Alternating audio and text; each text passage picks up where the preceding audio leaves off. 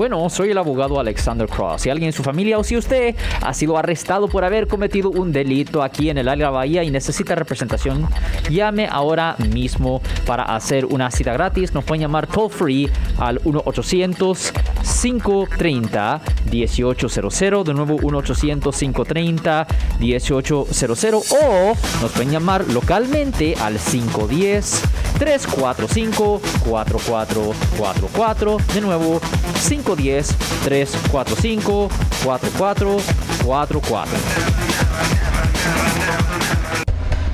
Yo vole, compadre, ¿qué pasó? Lo noto preocupado. Sí, compadre, es que fíjate que ya se vienen otra vez los impuestos y no sé qué hacer. La verdad necesito ayuda. Para eso estamos aquí. La temporada de impuestos ya está aquí y nosotros queremos ayudarlo. Te invitamos a que recibas ayuda con tus impuestos durante todo el año. Llame hoy al 877-29 Es el 877-29 Ayuda Financial Services en el 240 Golden Gate Avenue en San Francisco.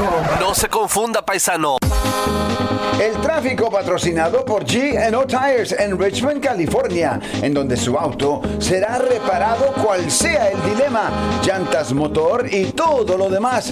Usted conduce su auto con todo cuidado, pero si su auto tiene algún problema, se puede accidentar. G&O Tires se lo puede reparar. 510-232-2926 o visítelo al 550 de la calle 23 en Richmond, California. 510-232-2926.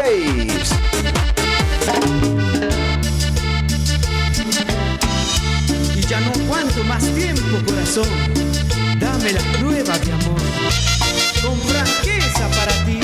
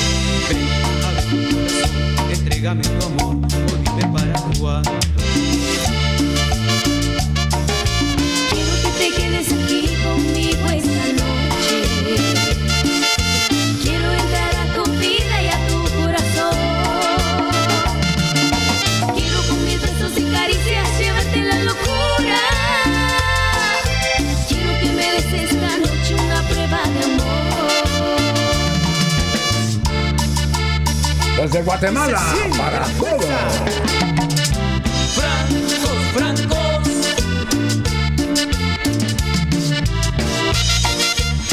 Paco Oliva y los francos. Prueba de amor. Bueno, damas y caballeros, nos vamos inmediatamente con nuestro amigo, el fabuloso Manuel Ortiz, que tiene a los niños gritando y gritando con ganas. Buenos días, Manuel, ¿cómo te encuentras? ¿Cómo estás, Marco? Bien, buenos días. Sí, efectivamente, aquí está la, la pequeña gritando. yo pensaba que era el chavo que andaba cantando, mano. no, ya tiene nueve meses, pero ya canta. Oye, qué interesante. Dime tú, por ejemplo, tu chavo que nace en los Estados Unidos, ¿se puede decir que es mexicano? Mira, es, un tema interesante. El otro día le pregunté eso a una persona nacida acá, cómo se consideraba si eh, de padres mexicanos y me dijo, yo nací en territorio mexicano ocupado. ¡Ándale! Entonces, yo creo que sí es un espacio de, es un territorio de ocupación. Muy bien, muy bien contestado, porque eso es lo que, lo que pasó es de que eh, ayer estábamos describiendo al señor José Hernández, quien es astronauta como mexicano, y hoy por la mañana, con toda la razón, nos llama un caballero para decirnos que el señor José Hernández es de acá de los Estados Unidos, nació en California, y entonces, ¿verdad? Eh, él se considera mexicano, y dije yo, bueno, pues a quién le voy a preguntar, y, y eso es lo que le dije al caballero, ¿no? Que algunas personas creemos que sí, efectivamente estamos en México, ocupado y quizás por ahí es la salida, no sé.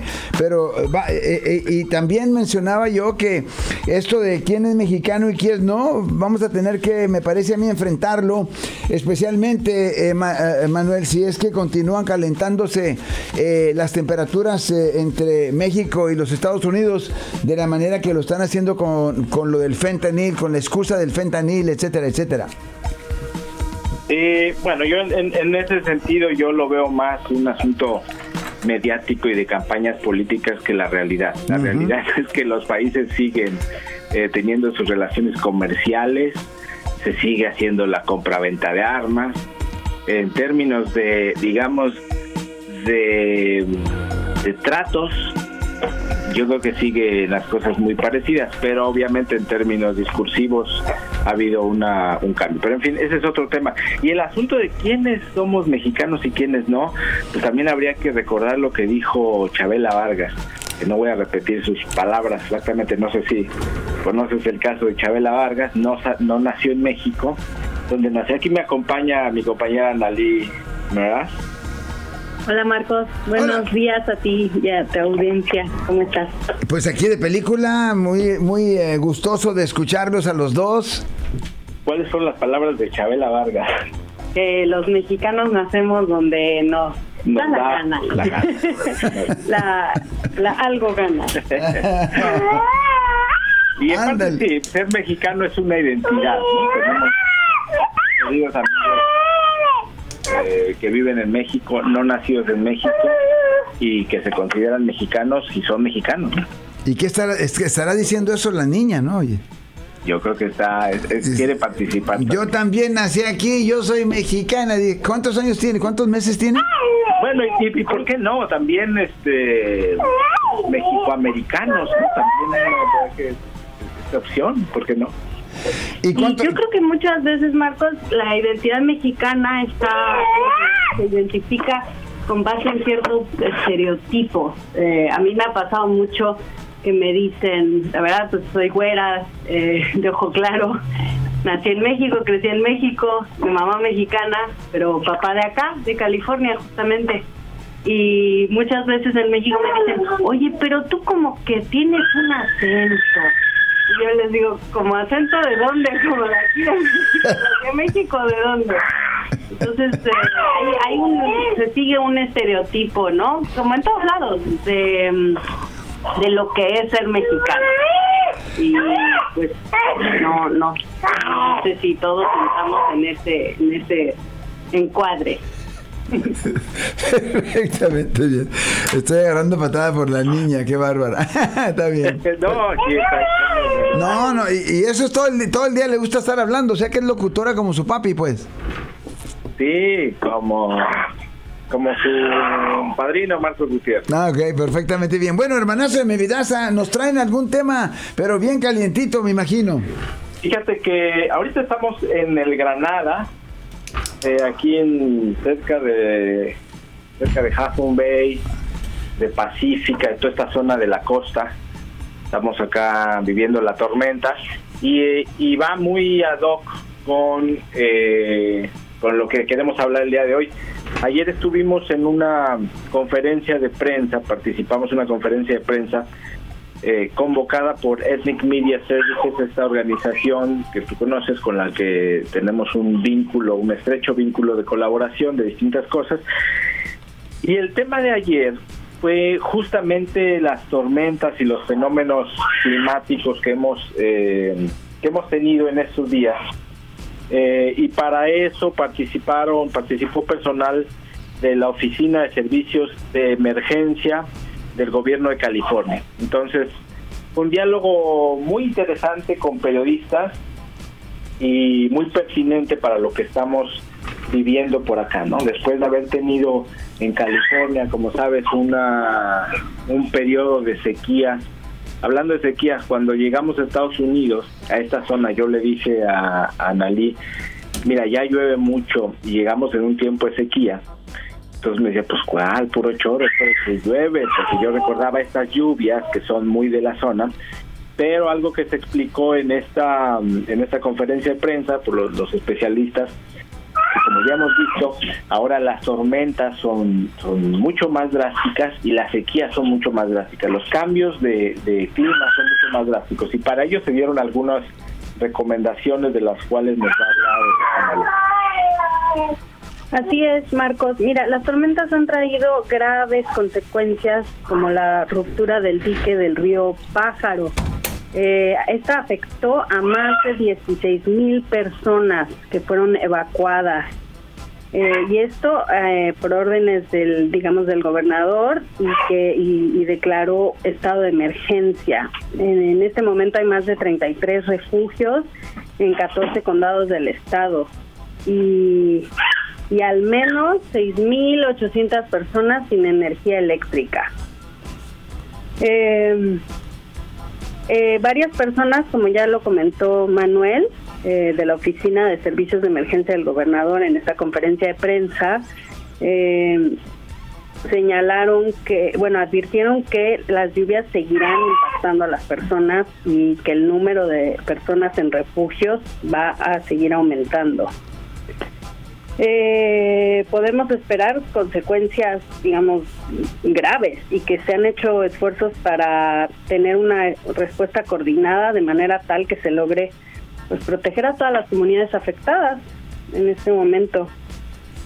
Em, la Agencia de Servicios Humanos eh, y de Salud de California está trabajando junto con más de 20 agencias eh, de manera prioritaria con quienes ya, con quienes no tienen hogar o las personas que tienen ciertas condiciones médicas, discapacidades o residentes eh, eh, que pues necesitan estas estas eh, cubrir sus necesidades médicas.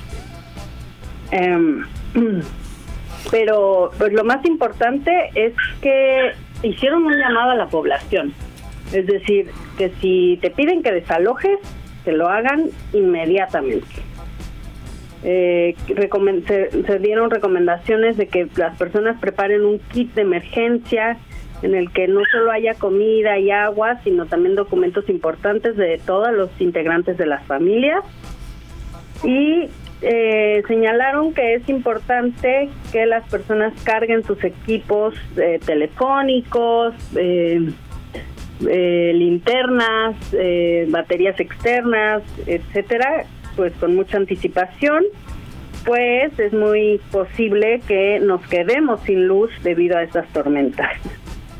También se recomendaron conectar este, con familiares para recibir apoyo este, o refugios en caso de necesitarlo. Fíjate, Marcos, no, no sé si quieres hacer un comentario, si no, yo tengo algo aquí. que- eh, Oye, una pregunta sobre lo que nos acabas de decir. Sí. Eh, cuando hablas de 16 personas evacuadas, ¿solamente en Río Pájaro o todo en el estado o todo el estado?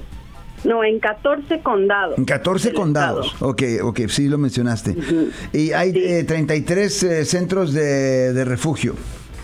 Sí, en- por el momento, pero se espera que estos pues van a aumentar. Claro, 6.800 eh, eh, sin electricidad.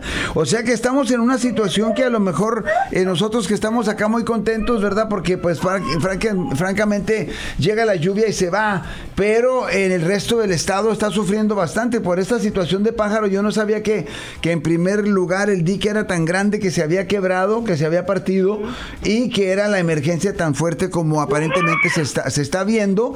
Y arriba de todo, pues siempre a los latinos son los más afectados. Por supuesto, Marcos.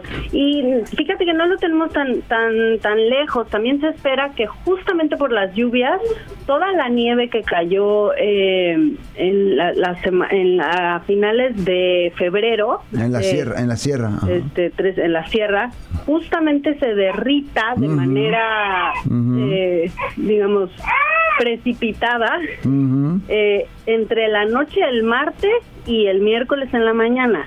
Hoy en la noche y mañana en la mañana. Que se, que se derrita, digamos, de golpe. Entonces están anticipando que toda esa agua pues tiene va a ir a algún lado. Y por eso hay que estar muy atentos a las alertas de evacuación de la zona. Ahora, estas, evacuacio- estas evacuaciones me imagino que son más bien en, en áreas agrícolas o no necesariamente. Eh, no necesariamente hay zonas agrícolas, pero fíjate que las zonas agrícolas, justamente porque son grandes campos, eh, aquí la gente, digamos que ah, tiene mayor margen para moverse porque está el campo abierto. El, el problema es que algunas de esas evacuaciones se han hecho en zonas residenciales. Esa es una... Tenía el micrófono aquí lejos. Eh, decía que eh, muchas de estas evacuaciones se han hecho en zonas residenciales. Hemos visto estas estas imágenes, ya seguramente todos los que nos están escuchando los han visto, imágenes de casas eh, sumergidas. Ujú, inundada. ¿no? Eh, inundadas. Y fíjate que en otra reunión, además de esta conferencia, en otra reunión en la que participamos hace hace muy poquito tiempo también con Analí, eh, hablábamos de algo eh, que conectamos con lo que está sucediendo aquí, porque eh, decíamos, bueno, el área de la Bahía de San Francisco tiene distintos riesgos, no solamente de las inundaciones que son ahorita eh, inminentes, pero muchos otros riesgos para los cuales hay que estar listos, por ejemplo, los sismos. eh, entonces comentábamos que a nosotros nos tocó el sismo, el pasado sismo de Ciudad de México, que cuando fue, fue ¿qué año fue? Eh, 2017. Eh, vivimos eso y, y montamos un proyecto para atender a víctimas eh, que nosotros mismos perdimos nuestro departamento. Eh, Analí estaba ahí cuando se empezó a hacer Me estaba bañando. cuando se empezó a, a derrumbar todo. Ok, y se- Y pero, nosotros- pero, pero salió corriendo, pero con una toalla, espero. Salió corriendo sin toalla, ¿no? Con la toalla en la, ma- en la mano, la verdad. Yo que... Mi cabello, decía. Oye, pero cuan- cuando, dices que perdieron el apartamento, ¿se les cayó? O sea, literal. es- estuvo a punto de caer. O sea que se quedó en, quedó en pedazos, pues. Quedó en ruinas, las, las paredes se cayeron, partes del, de los Mm. techos, se quedó en ruinas. Y lo que quiere decir es que eh, en ese momento se montaron eh, distintos programas de apoyo y algo que encontramos, hicimos un proyecto más desde la sociología, no tanto periodístico, y lo que y lo que se montaron fueron redes de solidaridad. Entonces, lo que hemos dicho como parte de esa experiencia acá, que tiene que ver con el área de la bahía, es que para afrontar eh, problemáticas que tienen que ver con climas extremos, con fenómenos naturales que también son sociales, es muy importante la unidad, la solidaridad. En eso las comunidades latinas tenemos muchísima ventaja, nosotros pensamos que mucha más ventaja que algunas otras comunidades porque tenemos estos fuertes vínculos y a partir de ahí hay que agarrarnos, ¿no? Hay que agarrarnos para apoyar a las a las familias que están siendo evacuadas en estos momentos, que no lo consideremos como algo como algo ajeno, las familias están eh, ahorita en este momento evacuadas por las inundaciones, pero también prepararnos acá porque estamos a veces muy tranquilos pensando que de este lado no nos tocan los golpes y por acá también nos puede llegar en cualquier momento. Entonces, el llamado de esta conferencia es a estar preparados y también se dieron algunos teléfonos por si conocen de alguien, porque seguramente tenemos redes y tenemos familiares de alguien que necesite otro tipo de ayuda, incluyendo ayuda emocional, psicológica y algunos teléfonos que nos puede pasar aquí a Nali. Sí, ah, bueno, no sé si quieras comentar algo, Marco. No, nomás quería, quería escuchar los teléfonos porque me imagino que varias personas están ya prendidas y dicen, oh my God, yo necesito ayuda porque tú sabes que entramos hasta Sacramento y más allá. Sí, sí, así es, Marcos. Mira, eh, para quienes se encuentren afectados emocion- emocionalmente por las tormentas, eh, pueden llamar al 1-833-317-4673. Esto es para quienes se encuentran afectados emocionalmente por las tormentas. 1-833 317-4673. Para, en caso de, de que ayudos, adultos, perdón, adultos mayores necesiten ayuda, eh, digamos, eh, apoyo, pueden llamar, eso es solo para adultos mayores, 1-888-670-1360. Repito, 1-888-670-1360. Este, este segundo número es para apoyo a los adultos mayores. Y repetirles que para que se inscriban eh, a, a los distintos sistemas de alerta que, tien- que tenemos en el estado, pueden hacerlo a través de calalert.gov, cal como de California, alert en inglés, punto .gov, y también pueden hacerlo en listoscalifornia.org. Listoscalifornia.org. ¿Listos en plural? Listos en plural. Ok, listoscalifornia.org. Así es, para informarse acerca de los recursos que hay, eh, de las alertas y pues eh, este este último eh, es, es muy importante para lo que estaba hablando Manuel. Es es un es un es- también funciona como comunidad para que la comunidad nos nos mantengamos unidos y nos ayudemos unos a otros.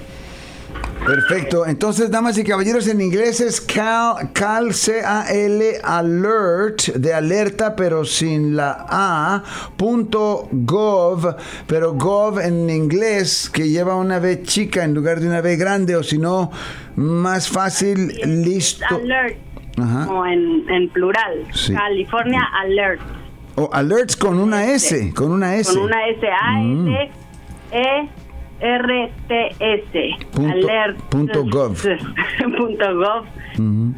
O si no, li- O V. claro, G-O... ¿Cómo, cómo? V, la B chica, la B de vaca. Ga- La B. Yo pensaba que era G, yo pensaba que era. G, G O V. Ya, GOV, sí, Gov. ok, perfecto. Y el otro en además tienen toda esta información en Península 360 Press. Si entran ahí, es un artículo que acabamos de publicar hace unos minutitos. Así es que ahí está toda, toda esta información, este, por si algo se les escapó. ¿no?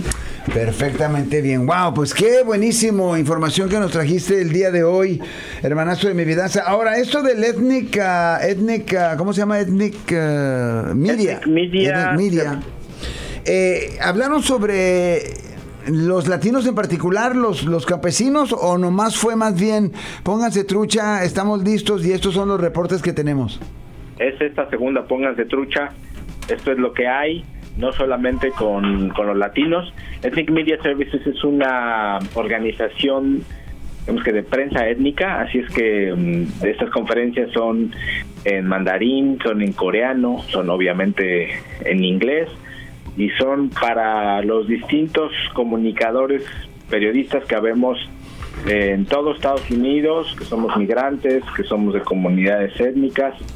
Este, en este caso, pues fue para California, pero, pero estas conferencias regularmente participamos periodistas migrantes. Y si quieren eh, ver toda la conferencia en español, eh, con, con traducción simultánea, con interpretación simultánea al español, está en el Facebook de Península 360 Press. Península 360 Press, damas y caballeros, en Facebook, ahí lo van a encontrar todo. Y mientras tanto, permítame darles el teléfono así medio rápido, emocionalmente, algún dilema, 1833. 317-4673. Para ayuda para los mayores de edad, 1 triple 670 1360.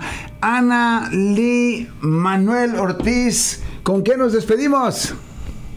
Pues como siempre, Marcos, dándote las gracias por este importante espacio e invitando a que, cambiando de tema, eh, nos vamos a Ciudad de México a empezar una exposición itinerante que se llama Perú Resiste. Vamos a comenzar esta exposición en Ciudad de México, después la vamos a traer al área de la Bahía San Francisco. El viernes 17 de marzo, por si tienen familiares